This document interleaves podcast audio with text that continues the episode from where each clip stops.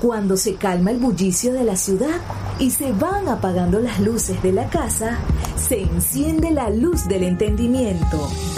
Desde este momento comienza Puerto de Libros, Librería Radiofónica, programa que contiene todos sus elementos tipo A. Puede ser escuchado por niños, niñas y adolescentes sin la supervisión de padres, madres o representantes.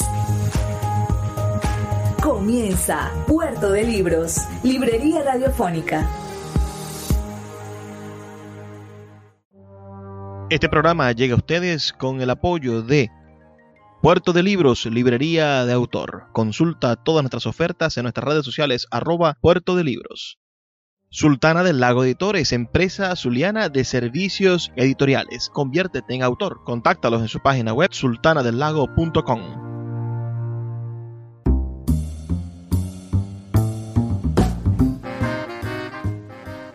Bienvenidos a Puerto de Libros, Librería Radiofónica. Les habla Luis Peroso Cervantes, quien de lunes a viernes, de 9 a 10 de la noche, trae para ustedes este programa a través de la Red Nacional de Emisoras Radio Fe y Alegría. 23 emisoras conectadas para llegar a sus hogares con buenos libros, con buenas ideas y de vez en cuando, bueno, para presentarles personas maravillosas. La noche de hoy presentaré a alguien que fue fundamental en mi desarrollo personal, una persona a la que le debo muchísimo, un hombre que me ha enseñado que con honestidad, constancia, disciplina, trabajo y dedicación, como dice la gaita casi, bueno, podemos hacer cosas geniales y que muchas veces, aunque parezca imposible o parece que estamos arando en el mar o que hacemos las cosas a espaldas del mundo, bueno, podemos configurar, crear uh, verdaderas obras, verdaderos monumentos uh, de, la intelectualidad o, o, por lo menos nuestra pieza del gran rompecabezas de lo que somos como identidad. Me refiero a Jorge García Tamayo, quien es médico, es doctor en medicina, pero sobre todas las cosas es un excelente escritor, es un soberano uh, novelista, uno de los pocos, pero más nutridos y con una obra bastante consolidada, uno de los pocos novelistas zulianos y que deseamos que muchos de ustedes tengan la oportunidad de conseguir sus libros, leerlos, algunos disponibles de manera gratuita en su blog y de todo esto estaremos hablando esta noche. Así que lo primero es pedirte, Jorge, que le des un saludo a nuestra audiencia aquí en Puerto de Libros, Librería Radiofónica.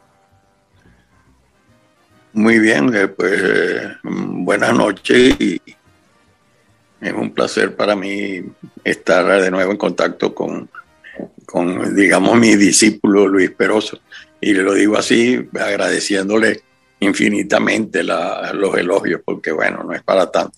Sí, hubo varios años en, aquí en Maracaibo donde de verdad tuvimos una intensa actividad tratando de promocionar lo cultural por allá en el año 2014, 2016, etcétera, ¿no? Eh, y pues eh, desde entonces eh, nos hemos ah, alejado un poco de nuestra ah, actividad, puesto que yo me he dedicado fundamentalmente a, a trabajar en lo que trabajo, pero ya, es decir, en medicina y en concreto, yo soy patólogo, es decir, anatomopatólogo, el que mira por el microscopio y hace el diagnóstico de cáncer, el que hizo durante muchos años autopsias o sea, es eh, una profesión y una especialización dedicada fundamentalmente a la investigación. y, claro, uno podría decir, pero bueno, y entonces, ¿cómo, cómo es la cosa? No, que era un escritor de novelas. Y, y, pues sí, eso es una de las cosas que yo he tratado de explicar en ocasiones, de cómo un médico anatomopatólogo termina siendo igualmente también un eh, escribidor de novelas, digo escribidor como, como usó Vargas Llosa en el con la tía Julia y el escribidor. Jorge, pues, sí. nace en Maracaibo el 22 de noviembre del año 1939. Y eso, bueno, me, hace pensar muchísimas cosas, ¿no? Nace en, un país que acaba de salir de una de las dictaduras más largas que vivió, ah, posiblemente, como decía Mariano Picón Salas, quien también tiene un centenario en estos años. Uh, bueno, el, país entró al siglo XX ya en, 1936 y tú naces en ese siglo XX tardío. Pero quiero que, me figures esos recuerdos de la Maracaibo o de la Venezuela del, de, esos primeros años, de los años 40 y años 50. ¿Cuáles son tus primeros recuerdos de, de la ciudad de Maracaibo y después cuáles serían tus primeros recuerdos de ser venezolano? Pues sí, eh, eh, no es que suena como, sino que de verdad hace bastantes años.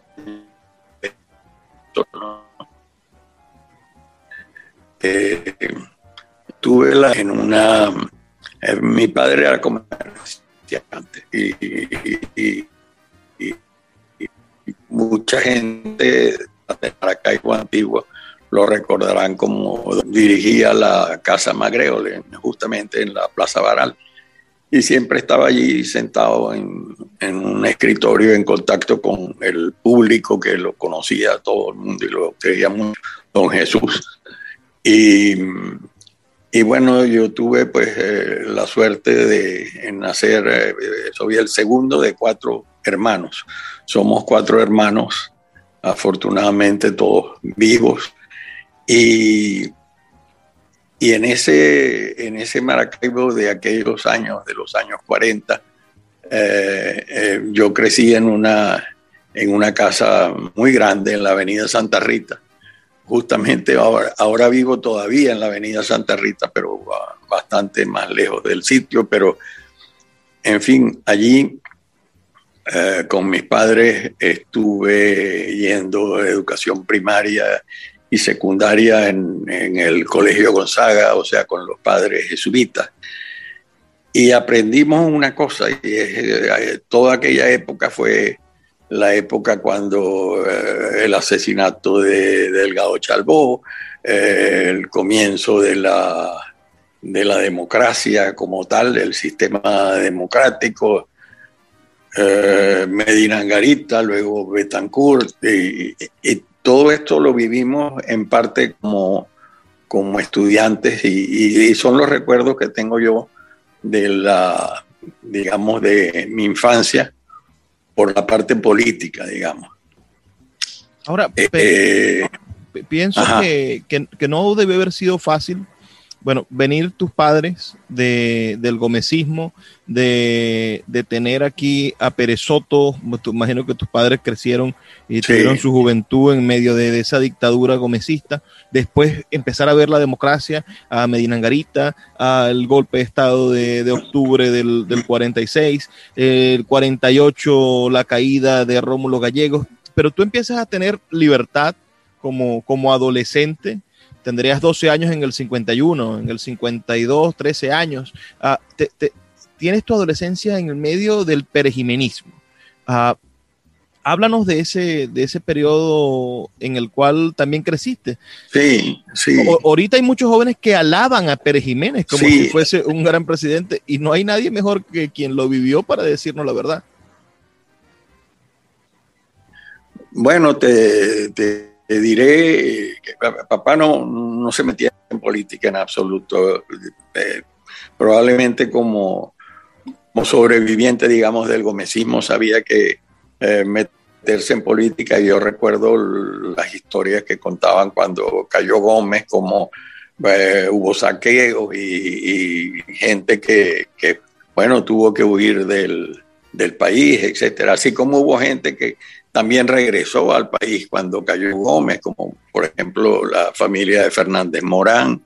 Él regresó a, Maracaibo, a Venezuela, después de la caída del gómezismo. Pero papá no era político. Me acuerdo que en su, en su eh, eh, tenía un closet donde había libros que eran, ahí había un libro que se llamaba Una aureola para Gómez, pero igual estaba el libro de José Rafael Pocaterra, Memorias de un venezolano de la decadencia. Y todos esos libros, eh, nosotros, eh, al menos yo, niño adolescente, los revisaba y, sabía lo que era la rotunda y todas estas cosas. De modo que eh, ya cuando, digamos, se estabilizó más la situación, a través del, trabajo en el colegio y del trabajo social, porque los jesuitas tenían una escuela nocturna, como lo que es ahora Fe y Alegría. Se llamaba Escuela para Obreros en la noche y nosotros íbamos, teníamos mucho contacto con, la, con la situación del pueblo y sabíamos, primero sabíamos que los políticos siempre eh, ofrecen, ofrecen, ofrecen y nunca cumplen. Y con esa idea no sé si eh, eh, crecimos y tengo la impresión de que crecimos mucho en el, en el Colegio Gonzaga. Eh, muchos se volvieron copellanos, pero en el fondo la, la, idea de que el país necesitaba un cambio social era, y que los políticos no cumplían fue parte de mi, de mi instrucción como eh, niño y joven adolescente. de instrucción general. Eso me parece interesante en el sentido en el que muchas veces cuando revisamos nuestra situación actual ah, y ahora que hay tantos venezolanos en el extranjero, siento que le exigen a las personas que, todavía continúan en el país, bueno, que tengan una, actitud más combativa en contra de los desmanes políticos actuales. Y, y, si revisamos la historia, buena parte de las personas comunes y corrientes o de los que tuvieron que criarse o educarse en el medio de una dictadura como la de Gómez, como la de Pérez Jiménez, eh, estaban más ocupados en, sobrevivir, en pasar por debajo de, la censura política o de la persecución, que, de ser activistas en la, en la transformación, ¿no? Aunque pensaran de manera diferente cuando estuvieran de acuerdo con el gobierno de turno. Sí, ciertamente así son las cosas, como decía Oscar Llanes.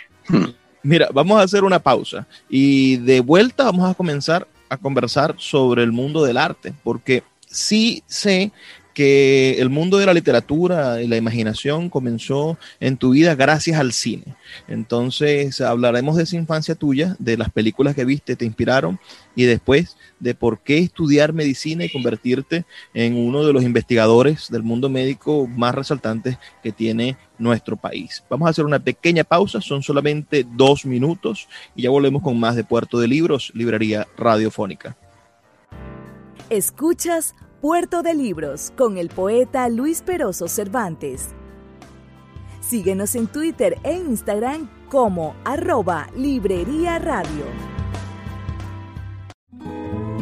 El poeta Luis Peroso Cervantes le acompaña en Puerto de Libros, Librería Radiofónica, por Radio Fe y Alegría, con todas las voces.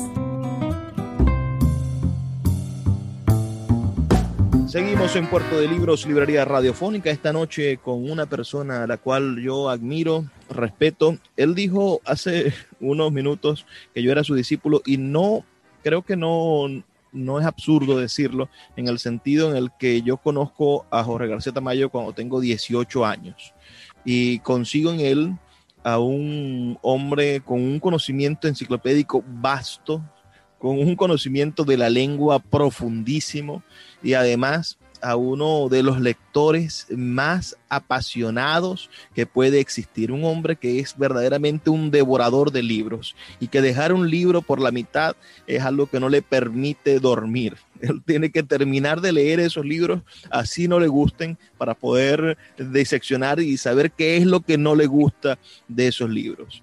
Además, aprendí otra cosa genial de él que es aquello de que la verdadera literatura es la que se relee, porque, bueno, leer es releer. Encontrar de nuevo, en la, tener la oportunidad de releer un libro es porque el libro es verdaderamente bueno. Jorge García Tamayo es autor de, unos cuantos libros, sobre todo de novelas. sus libros publicados son Reflexiones de un anatomopatólogo de 1991, Escribir en La Habana, su primera novela publicada originalmente en el año 1994, La peste loca, su segunda novela del año 1997, Uh, después publica otro libro de ensayos llamado Más reflexiones sobre la patología y el país del año 1998.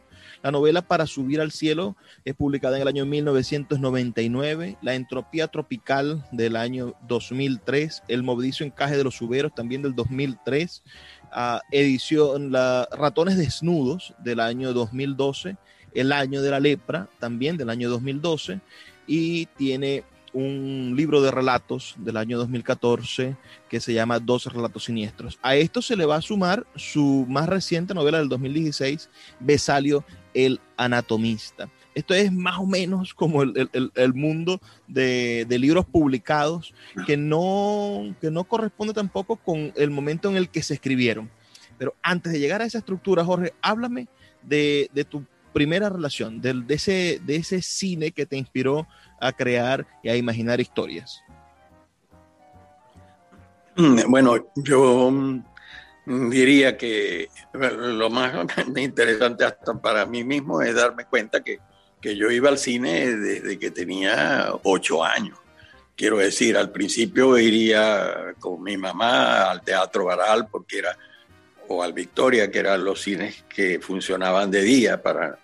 Pero en cuanto tenía ya 10, 11 años, tenía de un lado a una cuadra el cine Landia, donde pasaban muchas películas mexicanas, y del otro lado, una cuadra más abajo, el cine Venecia, donde se pasó toda la nouvelle vague del cine francés, el neorrealismo italiano, todas las muchas películas europeas. Y, e ir al cine era, era casi como como una religión, pues iba, creo, creo que costaba un real o un bolívar o algo así, era, y iba pues a la función de las, eh, de las siete y media de la noche. Recuerden que todos estos cines eran abiertos, descampados, excepto el Victoria y el Baral, que era pues teatro realmente, ¿no? cerrado. Eh, lo que iba a decir es que en paralelo a esto, yo tuve la suerte de leer mucho, porque ah, mi mamá era una lectora, mi mamá tocaba el piano y, leía y, a la mano teníamos siempre libros. Además, mis padres me inculcaron la pasión por la lectura desde muy temprano. Recuerdo que, eh, por ejemplo, yo leí las leyendas de Becker eh, por un libro que me regalaron en la primera comunión, de modo que tenía eh, siete años, ocho años más o menos, de manera que por allí pues, da una idea de, que había que estar siempre, eh, siempre leyendo y leí muchos, muchos libros. Leí varias veces, por ejemplo, David Copperfield de Charles Dickens, que es un libro muy grande. Y, lo he dicho en otras ocasiones cuando yo leía tanto el último de los mohicanos, cualquier, cualquier cantidad de libros, Julio Verne completo. Eh, en paralelo pues iba al cine también. Pero en esta época cuando yo leía mucho pensaba que, cuando fuera grande yo iba a ser escritor. Yo decía, no, esto, o sea, estaba definitivamente eh, pensado para, para la literatura, sin, sin saberlo. Mira, ah. eh, sí, sé que estudias medicina inspirado por tu hermano mayor que, era médico y, que, bueno, estudias medicina en un periodo bastante proclive, ¿no? Del, del 58 al 63 eh, es tu, estudio de medicina con el, con el comienzo y con la esperanza de todo un país que, va configurándose en la constitución de, de un país democrático. Háblanos de esos años de tus estudios universitarios y de tu decisión de estudiar medicina. Sí, en realidad mi hermano mayor, somos cuatro, como dije, eh, dos años mayor que yo, eh, había decidido estudiar medicina para sorpresa de todos, porque no, teníamos una conexión médica en la familia. Pero un poco por, por seguirle la pista, yo empecé a estudiar medicina y es la época de Pérez Jiménez todavía. O sea que Pérez Jiménez cayó cuando yo estaba pasando al segundo año de medicina.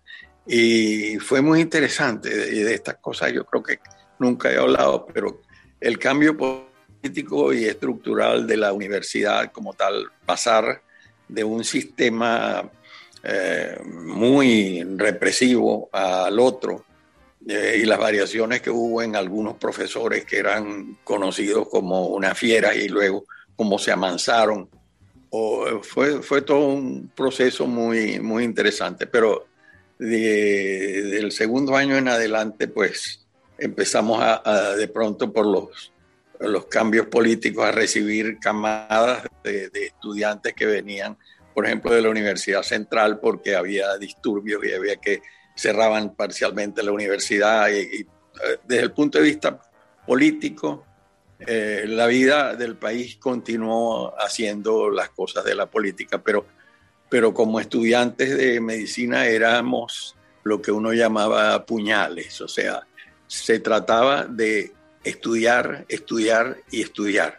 Y yo por eso yo dejé hasta de leer. Yo no, no toqué más el tema de la literatura. Yo diría que por muchos años me dediqué, bueno, 100%, y claro, después, ya al graduarme el año 63, las cosas también fueron diferentes porque, bueno, ya esa es otra historia. Bueno, voy a, voy a prefigurar un poco lo que es tu, biografía. Ah, te gradúas después de, doctor en el año 71. Ah, esa es la reválida que haces de tus estudios en la Universidad de Wisconsin y Pensilvania, donde estuviste en Estados Unidos del 63 al, de, perdón, del 64 al, 70, al 67. Y vuelves después a, Venezuela a revalidar tus estudios como doctor en ciencias médicas.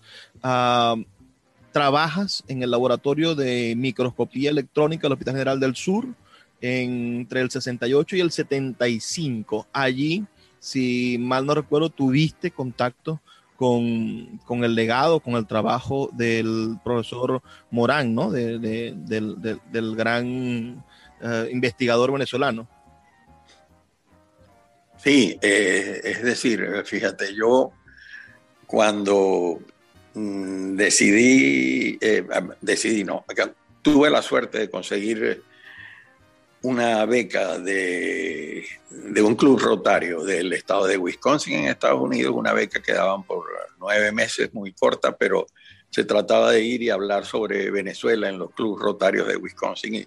pero eso me sirvió para conectarme con, la, con el Departamento de Patología de la Universidad de Wisconsin, donde había un microscopio electrónico y había gente haciendo investigación.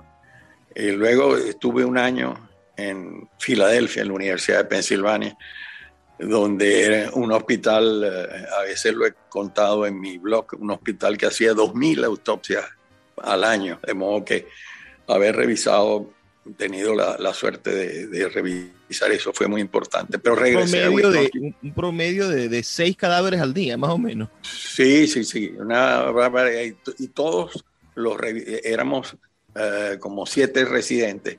Había un chino, un tailandés, un japonés, un, eh, un alemán. Eh, todos teníamos que bajar con el jefe, el profesor, que mm, controlaba todas y cada una de las autopsias. De manera que el aprendizaje fue muy importante. Pero yo regresé a Wisconsin enamorado del microscopio electrónico y de la investigación en neuropatología. El microscopio electrónico, que fue el arma que usó Fernández Morán para hacer todo lo que hizo el doctor Fernández Morán, el, que descubrió las partículas elementales de la mitocondria y que inventó el cuchillo de diamante y todas estas cosas. Y que era maracucho, por cierto, pues él eh, era como bueno, muy importante. Y, por lo tanto yo, me dediqué a estudiar eh, las causas y las consecuencias de las enfermedades, que es lo que hace la, patología.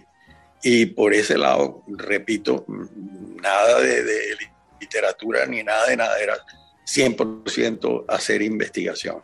Y cuando regresé a Maracaibo, el año 68, llamado por la Facultad de Medicina, me dijeron, mire, no hay cargo. ¿Cómo? ¿Cómo? Eh, no hay cargo porque no había, pues, entonces tuve la suerte de que la Facultad de Ciencias Veterinarias, el, doctor, me, incorporaron en la Facultad de Ciencias Veterinarias. Y estuve en la Universidad del Sur enseñando en el primer año de los muchachos que venían del liceo a aprender eh, eh, las veterinarias. Y me sirvió de mucho porque em, el doctor Pedro Iturbe, que es como se llama el Hospital General del Sur ahora, que es quien acabó con la tuberculosis que diezmaba a los, a los guajiros. El doctor Pedro Iturbe consiguió un microscopio electrónico estando yo en, en, el posgrado todavía y me dijo, si yo le pongo un microscopio electrónico, usted se viene a trabajar conmigo aquí al sanatorio antituberculoso. Y claro, pues en ese sanatorio antituberculoso, en ese microscopio electrónico, dirigido eh, por el doctor Fernández Morán a través de las instrucciones que nos daba de que había que hacer un hueco en el piso para que no hubiera vibraciones, que había que ponerle el agua de esta manera, etcétera. El microscopio electrónico en estos años hasta el año 75 eh, produjo más de 20 trabajos eh, publicados en revistas indexadas, de manera que mm, hicimos mucha investigación. y ahí, Vamos a hacer una, una pausa, Jorge. Disculpa que te interrumpa, porque sé que este contenido, esto que nos estás contando es el material que le va a dar cuerpo a tu novela Ratones Desnudos. Pero tenemos que hacer una pausa porque los tiempos en radio son así. Son solamente dos minutos para escuchar las campañas de Radio Fe y Alegría y ya volvemos con más de Puerto de Libros, Librería Radiofónica. Escuchas Puerto de Libros con el poeta Luis Peroso Cervantes. Síguenos en Twitter e Instagram como arroba Librería Radio. La librería Puerto de Libros, librería de autor, ya se encuentra en el Teatro Baral de Maracaibo. Puedes acercarte al maravilloso espacio del café del Teatro Baral y allí vas a encontrar un repertorio gigantesco de libros de nuestra librería Puerto de libros, librería de autor. También puedes solicitar cualquiera de nuestros títulos a través de nuestra página web puertodelibros.com.be o a través de nuestras redes sociales, especialmente Instagram, arroba puerto de libros en Facebook, Twitter e Instagram. Puerto de Libros, la mayor librería virtual de Venezuela y ahora también en el Teatro Baral patrimonio cultural de nuestro país. El poeta Luis Peroso Cervantes le acompaña en Puerto de Libros, Librería Radiofónica, por Radio Fe y Alegría, con todas las voces.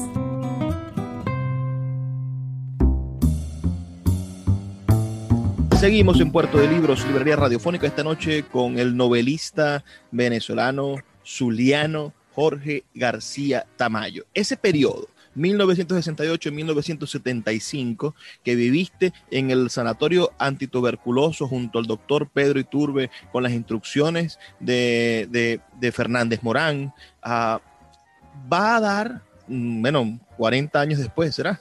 Uh, que, rápido, que fácil se dice, uh, el nacimiento de tu novela Ratones Desnudos, que fue una novela que pasaste 10 años escribiendo. ¿Podrías contarnos la parte humana de la novela, de, la realidad y la ficción?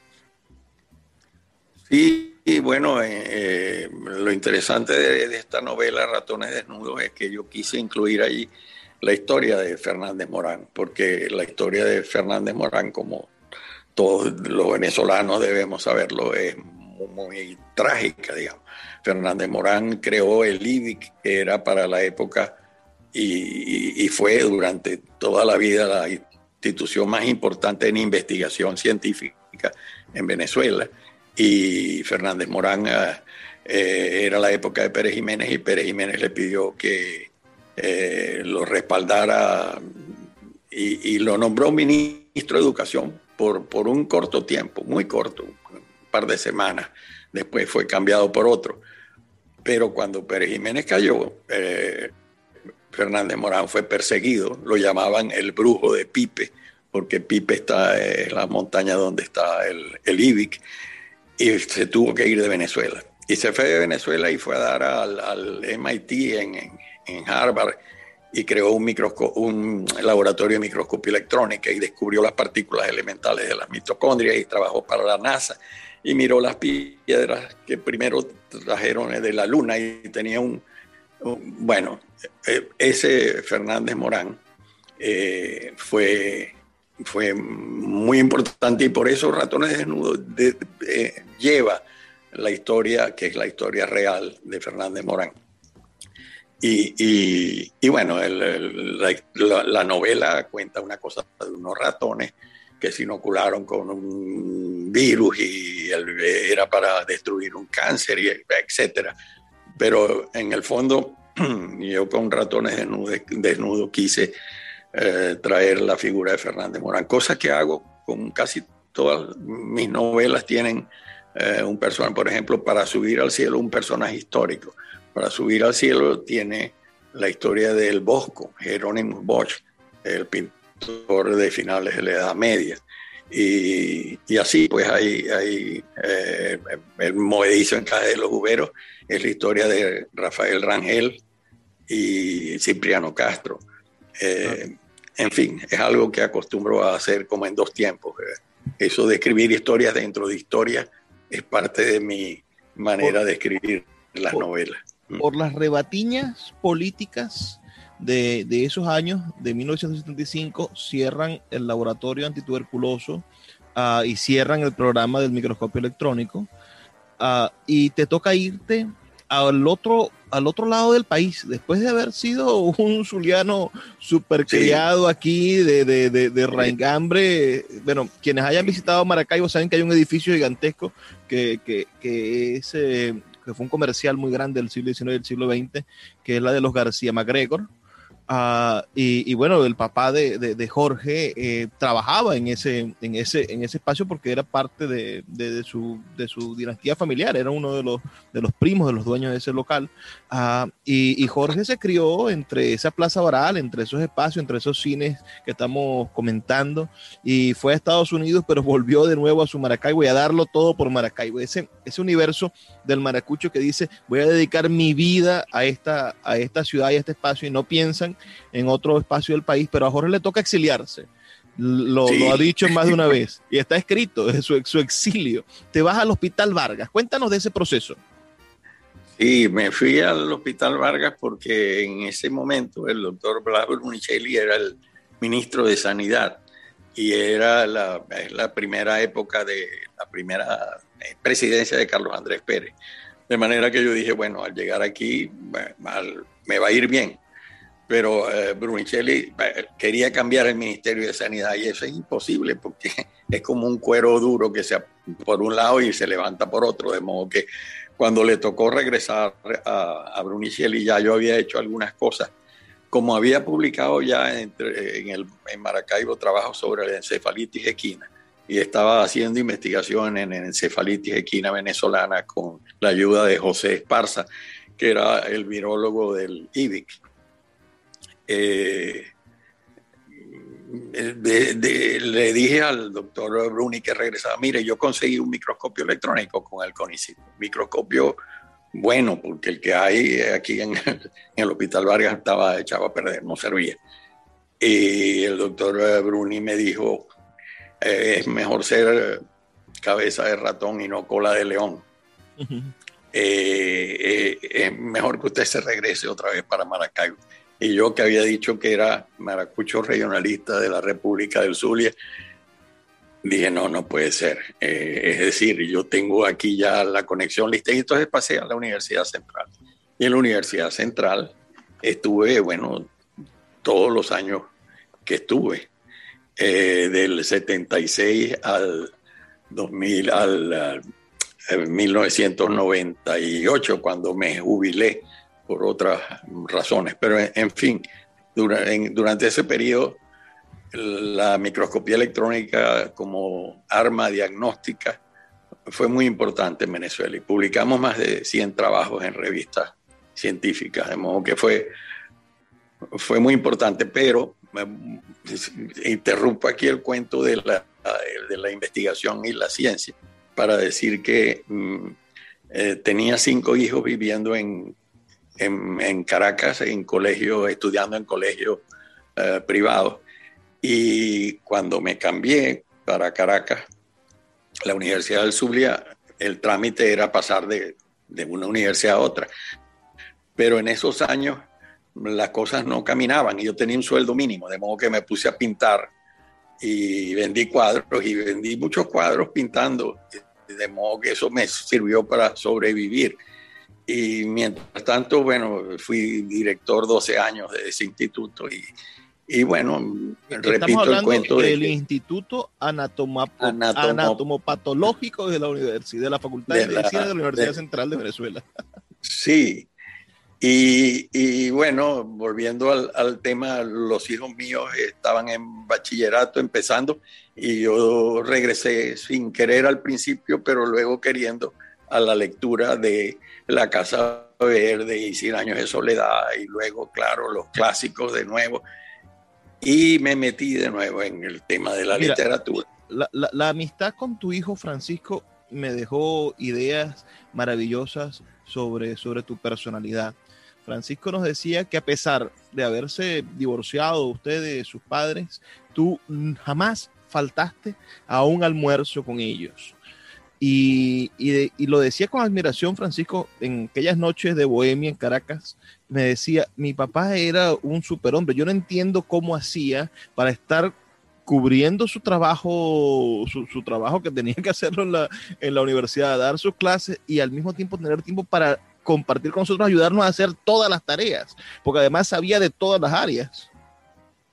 Sí, eran, eh, no eran dos hijos nada más, eran cinco muchachos que había. Y luego pues yo eh, me, casé eh, nuevamente y, tenía dos muchachos más. De modo que yo tengo en total siete hijos, de los cuales solamente hay una hembra, los demás son varones. Y, y sí, sé que me, me aprecian mucho porque fue muy difícil. Fíjate, en 1991, en una reunión con eh, gente internacional y tal, yo dije públicamente en un discurso que tengo por ahí escrito porque me quedó muy bien. Eh, dije, es tiempo de que vuelvas, es tiempo de que tornes, recordando a Lazo Martí para decir, ya me toca regresar. Y dije que la onda medio caliente, entumecida, cornada de espuma, sonaba melancólica llamándome que regresara y me formaron un lío terrible. ¿Cómo se le ocurre que usted va a dejar esto?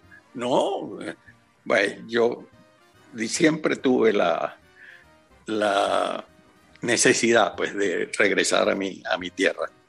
Son, son, dos cosas de, de, tu, de tu vida. Ah, me parece maravilloso el, el uso, primero, que todas tus novelas y es algo que deben saber las personas que nos están escuchando para cuando intentemos adentrarnos en el mundo narrativo de Jorge García Tamayo.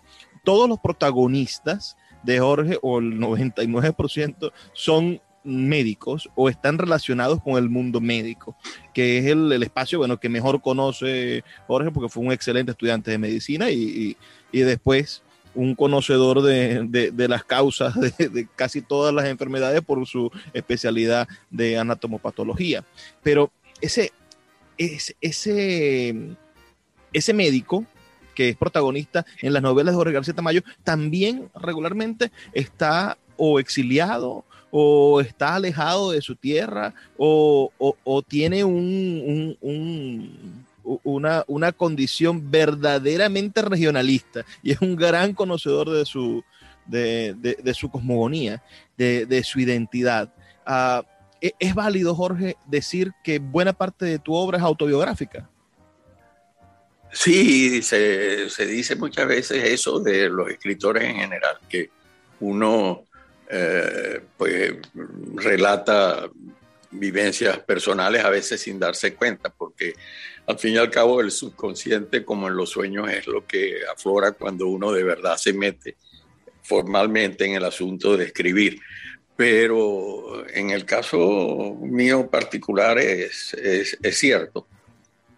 Yo, uh, sí, es, eh, es verdad, yo dije, yo voy a escribir sobre lo que conozco, sobre, y escribo como habla la gente de, de, mi tierra, es decir, yo no voy a escribir como si fuera un ingeniero petrolero o eh, ciencia ficción, eh, eh, está, es válido y, y, sería muy bueno hacerlo, pero no me ha dado la, la mente sino para meterme en estos temas siempre relacionados con, con lo que me ha tocado personalmente vivir. Vamos a hacer una pausa, Jorge. Son solamente dos minutos para escuchar los, um, bueno, las, las campañas que tienen para nosotros los amigos de Radio Fe y Alegría y ya volvemos con más de Puerto de Libros, Librería Radiofónica. Escuchas Puerto de Libros con el poeta Luis Peroso Cervantes. Síguenos en Twitter e Instagram como arroba Librería Radio. Sin publicidad, tu marca o negocio está en desventaja frente a miles de emprendedores que sí hacen uso de los medios para dar a conocer sus productos. Puerto de Libros, Librería Radiofónica, te ofrece el mejor paquete publicitario para tu empresa.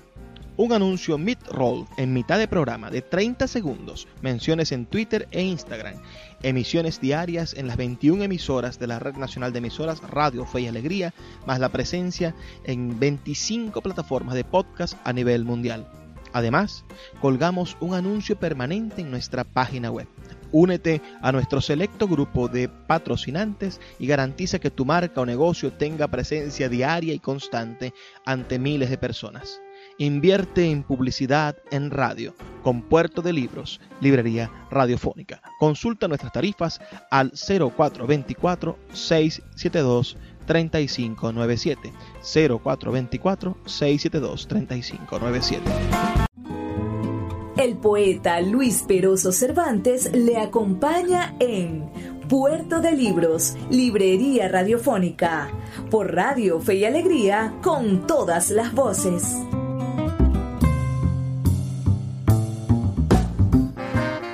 Seguimos en Puerto de Libros, librería radiofónica esta noche, bueno, con una biografía maravillosa, con un encuentro con un gran lector y un gran escritor. Y creo que no nos va a dar el tiempo. Ya este es nuestro último segmento de este programa. Vamos a tener que hacer dos programas, Jorge, porque uh, tenemos tantas cosas de que hablar. Espero que no te moleste que sigamos conversando y grabemos otros segmentos para otro, para, para que hagamos dos episodios.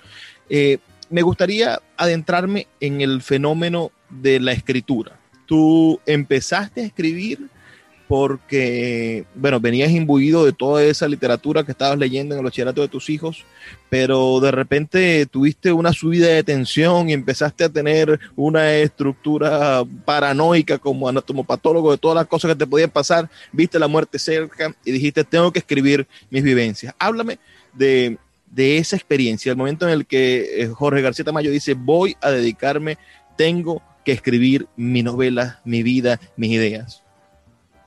Ok, uh, pero todavía voy a ir más atrás, porque eh, te recuerdo que yo cuando, cuando leía, y leía mucho desde 6, 7 años, 8, 9, 10, adolescente, etcétera, escribía, y escribía, y lo sé porque existen unas agendas de aquellas que daban para los teléfonos o qué sé yo, donde están, todavía conservo partes de mm, eh, estructuras de novelas escritas, hasta poesía llegué, a escribir yo. Si no lo releo ahora, pues de las pocas que existen, pues no, no lo creería. Y por lo tanto, yo insisto en que eh, yo escribía desde, desde niño.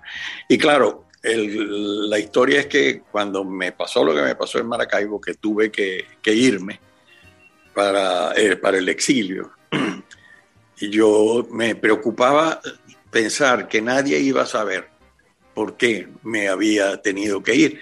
Y, y, las cosas que me habían ocurrido en Maracaibo eran tan estrafalarias, tan disparatadas, eh, como las que le ocurrió a mi hermano mayor, Fernando, por ejemplo, quien estudió en México becado por la universidad cinco años y regresó en un momento perfecto porque el, el rector de la universidad era quien lo había enviado pero le dijo, mire, pero es que ahorita no, no hay un cargo, usted va a tener que ir otra vez al hospital a ser como residente.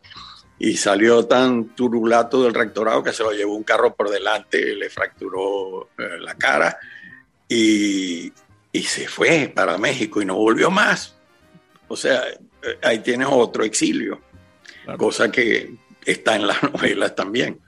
De modo que el, el, tema este de la escritura y lo que me pasó en concreto era que yo decía, y nadie va a saber por qué todo lo que me pasó. Y entonces, eh, sí, eh, íbamos a ir a Margarita a una vacación con mis hijos y eh, me supe que estaba hipertenso. para colmo el carro se echó a perder, me quedé en el estacionamiento y el, el ferry se fue y yo decía, bueno, lo peor de esto no es que me muera, sino que me muera sin echar el cuento. Y entonces se me ocurrió escribir lo que, lo que terminó siendo la entropía tropical, que es una frase de Fernández Morán. Él decía que la entropía tropical es esa desorganización que nos caracteriza en los trópicos. Pero bueno, la entropía tropical era la historia esta, y dije que cómo he hecho, esa historia bueno, lo mejor es que cambien los nombres, claro, para que nadie sepa.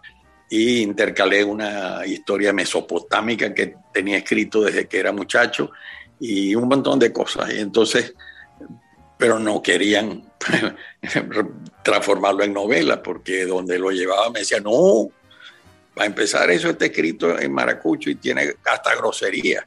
De manera que, que no, no caminaba la historia hasta que al fin el año, por eso, aunque fue mi primera novela, no se publicó sino hasta el año 2000, eh, eh, cuando fue 2013, eh, ¿no?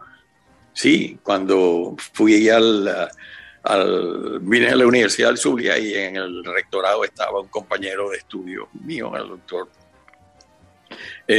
Y, aprovechando eso, publiqué las dos novelas. 2003, 2003 publica Exacto.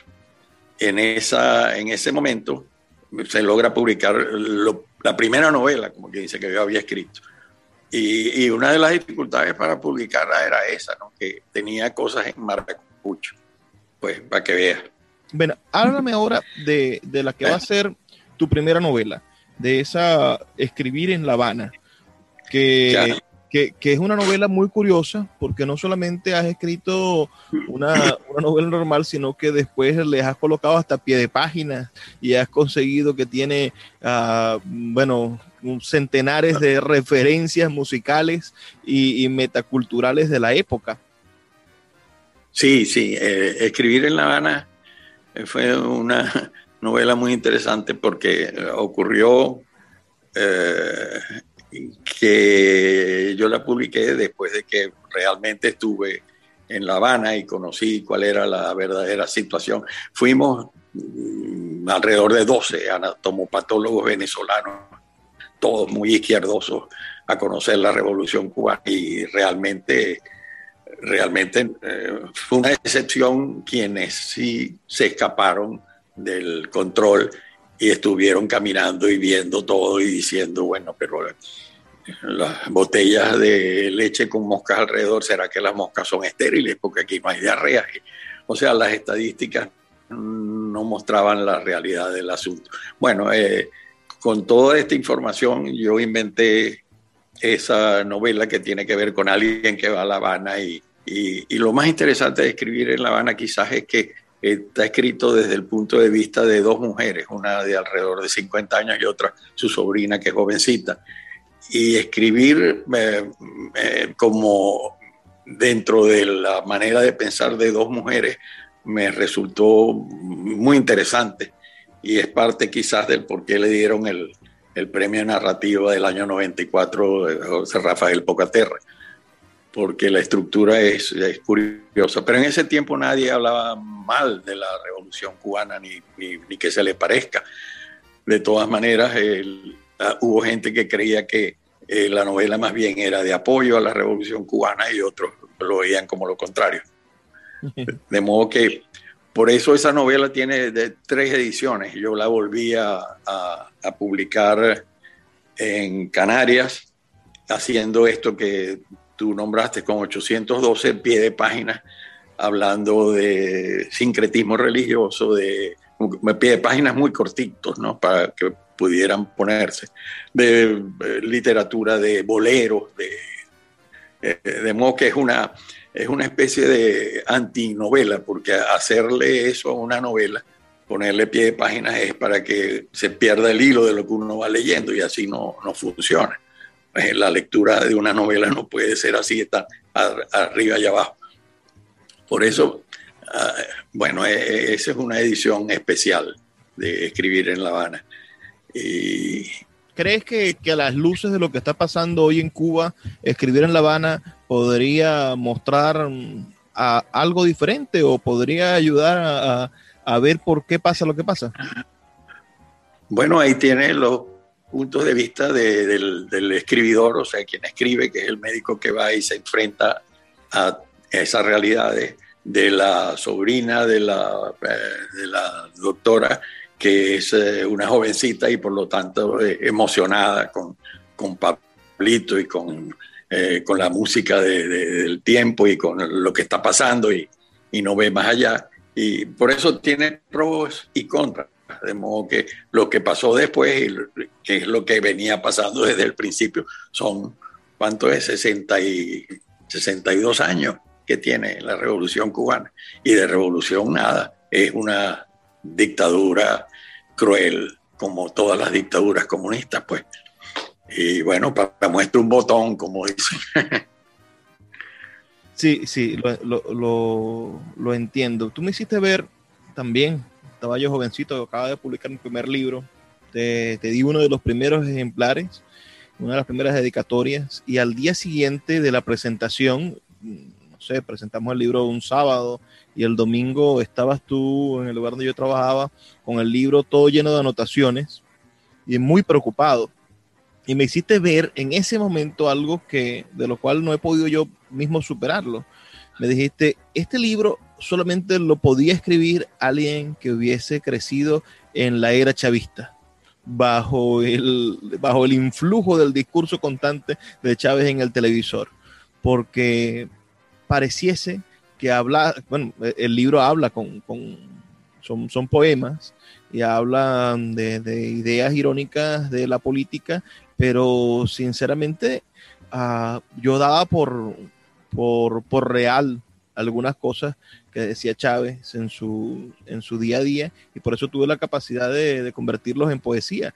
Pero, pero somos el resultado de una época y una época, por lo menos mi generación, no, no, ha podido ver debates democráticos realmente. La idea que tenemos de una idea de revolución es algo que deseamos que suceda, aunque las revoluciones siempre llevan sangre, sufrimiento y dolor. Sí, a la gente se le olvida que más del 70% de los venezolanos, y formalmente en esa primera famosa elección, aquella de Chávez, pues les dieron apoyo a este régimen. Y cosa que de ahí en adelante ya lo que pasó después y lo que ha venido pasando y el desastre en que vivimos, eh, no se justifica diciendo, bueno, se equivocaron algunos, no, no, no, se equivocaron algunos, no nos equivocamos casi todos los venezolanos, cuando hablo de más de 70%. Entonces, no es para echarse culpas, ni, pero la verdad no se puede tapar el sol con un dedo. De modo que es como decir eh, que pensar que no, la revolución cubana sí puede ser que le dé mucha felicidad a no sé a quién. No, no, no. no. Jorge, tu vida es extremadamente maravillosa uh, y creo que, que, se nos ha acabado el tiempo realmente. Tengo que cerrar este programa. Me gustaría que las personas que nos están escuchando nos envíen sus comentarios al 0424-672-3597, 0424-672-3597, pero les prometo que, que me voy a robar unos minutos más a Jorge García Tamayo y el día de mañana van a poder seguir escuchando parte de esta conversación que tengo con Jorge García Tamayo, este excelente novelista venezolano. Me toca despedirme, es hasta el día de mañana, pero no sin antes pedirles que por favor sean felices, lean poesía.